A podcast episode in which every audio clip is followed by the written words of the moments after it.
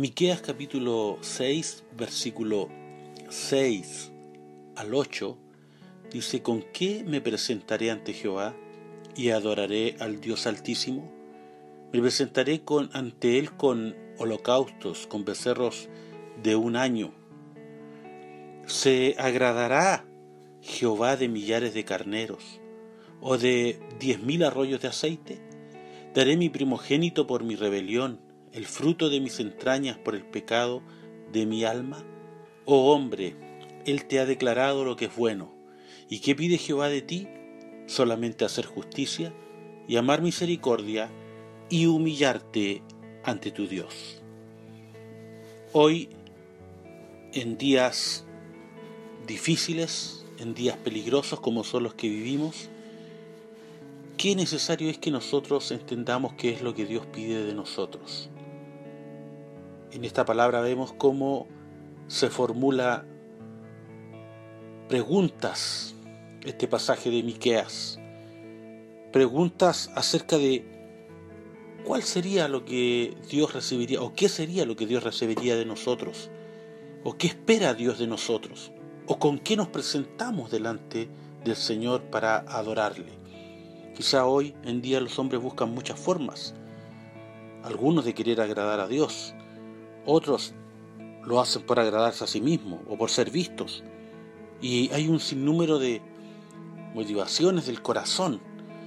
Pero, ¿con qué nos presentaremos nosotros? ¿Cuál será la adoración que agradará al Dios Altísimo?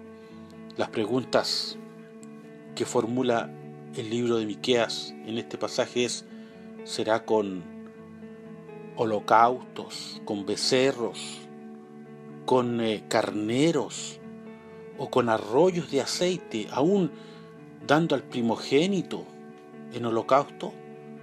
La respuesta de Dios es clara cuando nos muestra en este pasaje lo que verdaderamente pide el Señor. Él lo ha declarado, Él ha declarado lo que es bueno. ¿Y qué es lo que es bueno? que nos presentemos delante de Él de esta forma, solamente hacer justicia, amar misericordia y humillarte ante tu Dios. Estos tres principios, estos tres elementos que vemos aquí en este pasaje de las Escrituras nos indican acción, motivación, actitud. La acción de hacer justicia es la palabra de Dios en acción.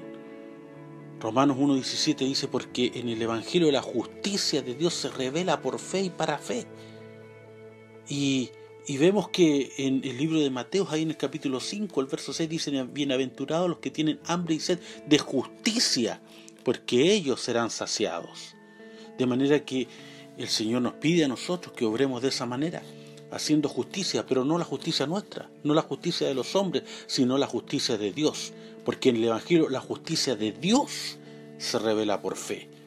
Una de las cosas entonces que nos pide Dios es que sepamos hacer justicia. En un mundo injusto, en un mundo donde vemos injusticia por todos lados, el pueblo de Dios, los hijos de Dios, los lavados y redimidos por la sangre del Señor Jesucristo, debemos obrar, obrar con justicia.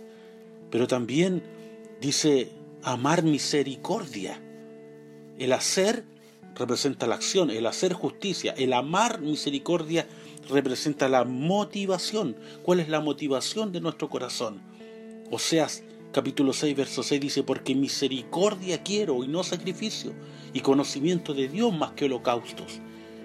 Mucho más que los sacrificios, es necesario la misericordia, porque sabemos que debemos amar misericordia debido a que Dios hizo misericordia con nosotros.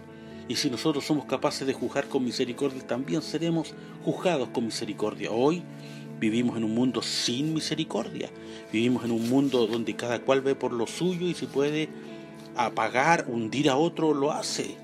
Pero hoy también es el momento donde debe levantarse un pueblo de Dios, hijos de Dios capaces de hacer misericordia en un mundo que carece de misericordia y necesita conocer la misericordia de Dios. La palabra de Dios nos muestra que Jesucristo alguna vez también ahí le dijo a los que le escuchaban, id y aprended lo que significa misericordia quiero y no sacrificio. Mateo 5.7 dice, bienaventurados los misericordiosos, porque ellos alcanzarán misericordia. Por último, también nos pide el Señor humillación. Humillarte ante tu Dios. Nada podemos conseguir en la vida si no somos capaces de humillarnos.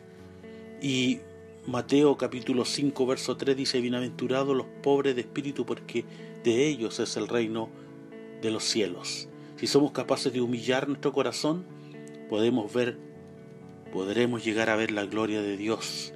Como dice primera de Pedro 5, 6, humillaos pues bajo la poderosa mano de Dios para que Él os exalte cuando fuere tiempo. Dios busca a un pueblo humillado, un pueblo que pueda, en estos tiempos difíciles que vivimos, doblegar y quebrantar su corazón, porque el que se humilla será exaltado, y aquel que se exalta a sí mismo, ese será humillado. ¿Qué pide Dios de nosotros entonces? Solamente estas tres cosas, que son y parecen quizás tan, ser tan simples, pero que son tan necesarias para poder alcanzar todo cuanto Dios tiene para su pueblo en estos días difíciles que vivimos. No olvide que pide Jehová de ti, que pide Jehová de ti, solamente hacer justicia, amar misericordia y humillarte ante tu Dios. Que Dios te bendiga.